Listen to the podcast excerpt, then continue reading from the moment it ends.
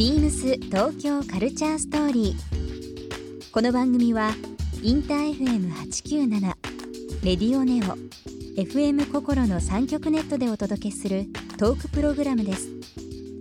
案内役はビームスコミュニケーションディレクターの土井博志。今週のゲストは WWD ジャパン編集長向こう千鶴です。ファッションビジネス誌 WWD ジャパンの編集長向こ千鶴さんこれまでの経歴や WWD ジャパンが大事にしているもの今目指していることなどさまざまなお話を伺います Beams. Beams. Beams. Beams Tokyo Culture Story. Beams Tokyo Culture Story. This program is brought to you by Beams. Beams. ありとあらゆるものをミックスして自分たちらしく楽しむ。それぞれの時代を生きる若者たちが形作る東京のカルチャー。Beams. 東京カルチャーストーリー。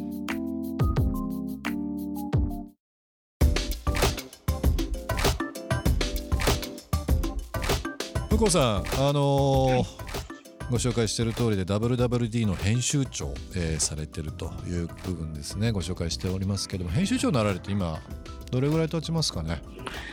うーん、5年ちょっとぐらいです。うん。WWD というのがもうその業界ファッションの情報だけではなくて最近僕はあの Yahoo ニュースもそうですけどいろんなところでですね、WWD の記事がいわゆる天才という形で引用されて出るなーっていうふうには本当思いますよこのこう23年特に。ありがとうございます。ね、だから多分皆さん、あのー初めて聞かれる言葉とか、えーではないと思いますけどもこの急激にこの一個のメディアとして、まあうん業界だけではなくて多くの人に知ってもらううーまあ、いわゆる一つのメディアという形に成長させた向こうさんの功績って非常に大きいと思うんですけども一番こう発信する中で大事にされてることってどういったことになりますか？うーん、そうですね。あのー、まあ、ビームスさんじゃないですけど、やっぱミーハうん、ーだと思います。ミーハーね、うん、うん、大事ですよねミーハーってね。うん。大事、大事というか、あの、どうしても出ちゃうみたいうなん。とこなんですけど、本当に何でも首を突っ込んで、うんまあ、こう取材から帰ってきたら「聞いて聞いて聞いて」みたいな。うんうんうん。その「聞いて聞いて聞いてが」まあ、まあ紙でもウェブでも、うん。SNS でもそうなんですけど、うん。やっぱあのこれ面白かったから聞いてみたいな。そしてそれをなんかもうちょっと追求するというか、うん。聞いてで終わらないで探求するみたいな。そんなミーハーオタク心は 大事だと思ってます。WWD っていうのは今基本的にその紙面、まあ、新聞ということもありますので、まあ、定期購読されてる方、あとはまあ、えー駅のキオスクでも売ってることも書店もそうですけどもそういったとこにもありますしあとはビューティーとかウェブとか、い、ろんなものに今展開されてますけども大きく言うとこの本紙紙とウェブと、えーという形になりますかね。そうですね、うん、あとまあ機関誌で、えー本というのも出ますけどもね。あのいろんな情報を発信していく中で大事にされていることを今お話しいただきましたけどもまあ、はい。流といいますかね情報の取り方とか、えーうん発信の仕方どなんかこう工夫されてることってありますか？へえなんだろう工夫していることは基本的には知り合いに聞くのが一番いいってことですかね。なるほど。自らねかそういうふうに聞いていくから入ってくる情報が一番やっぱりそうですね。あの、うん、楽しい。うん。あの毎週情報を出すというその使命もありながらプレッシャーもあるとは思いますけどもこう大きいタイトルっていうのは大体どういう風な形で決めていくもんなんですか？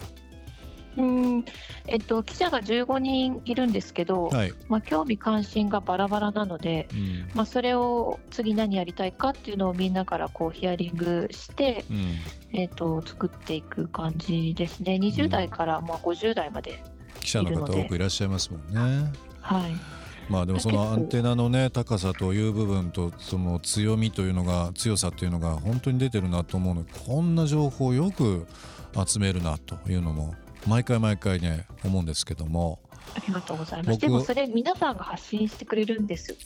一番ニュース多いのはビームスですよ。本当ですか？お世辞なしで。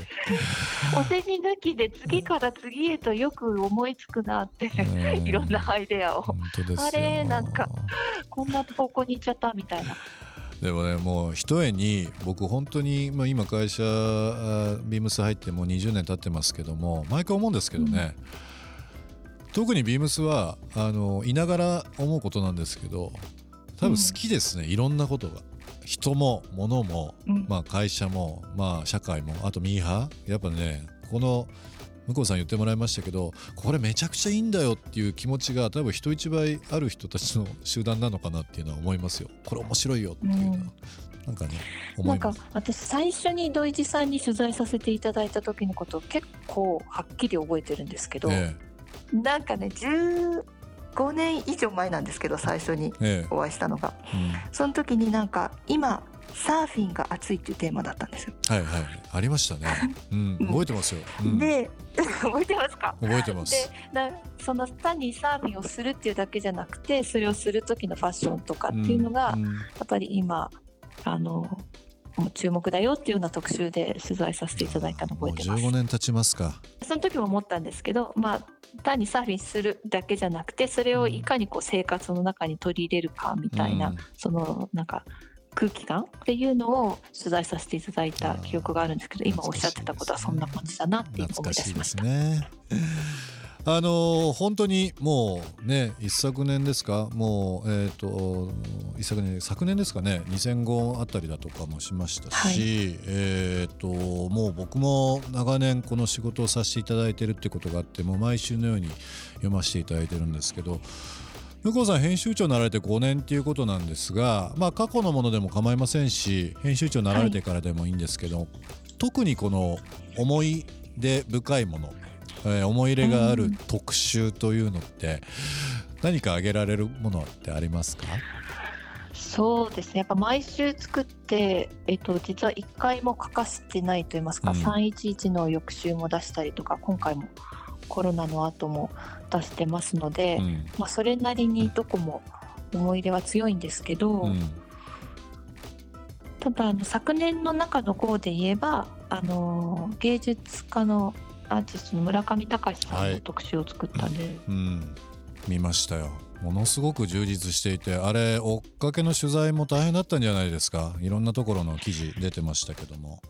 うん。あ村上さんにまず会うまでが大変。あのたどり着くまでとか取材しばらく日本のメディアのあの取材を受けていらっしゃってなかったので、うん、まず口説くっていうのが、はい、口説くって失礼ですけど。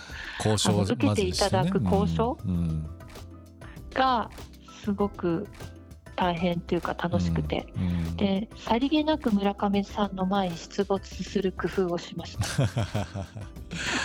あの中野にあるあの村上さんのお店のオープニングの時とかに行って、こううろちょろしたりとか。あのブロードウェイの3階のとこですかね。あのお店と並行して事務所もありますけどもね。なんか面白いお店。面白いとこありますよね。あと香港でトークショーすると聞いて弾丸で香港行って、うん、なんでここにいるのって言われてみたりとか。なるほど。もうその熱意と行動力が記事につながるっていうのもまさにこの記者ですね。新聞記者という動きですけどね。編集という。まあなハンターなんだと思います記者は。だからなんとかこうキャッチしたいっていう。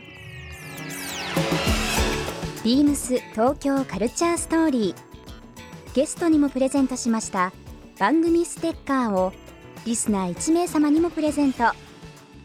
ツイッターでインター FM897 のアカウントをフォロープレゼントツイートをリツイートするだけでご応募できます。また番組への感想は「ハッシュタグビームス8 9 7ハッシュタグビームス東京カルチャーストーリーをつけてつぶやいてください。もう一度お聞きになりたい方はラジコラジオクラウドでチェックできます。ビームス東京カルチャーストーリー。明日もお楽しみに。ビームス。ビームスライセンス事業家の牧野秀明です YouTube 公式チャンネル Beams ブロードキャスト内の Beams スタッフの暮らしや趣味を紹介する Beams アットホームビデオでランニングインストラクターの資格を持つ私が楽に走れるランニングのコツについて紹介しています。ポイントをわかりやすく解説しているので初心者の方から経験者の方まで幅広く参考にしていただけると思います。ぜひご覧ください。ビームス東京カルチャーストーリー Beams Tokyo Culture Story. This program was brought to you by Beams.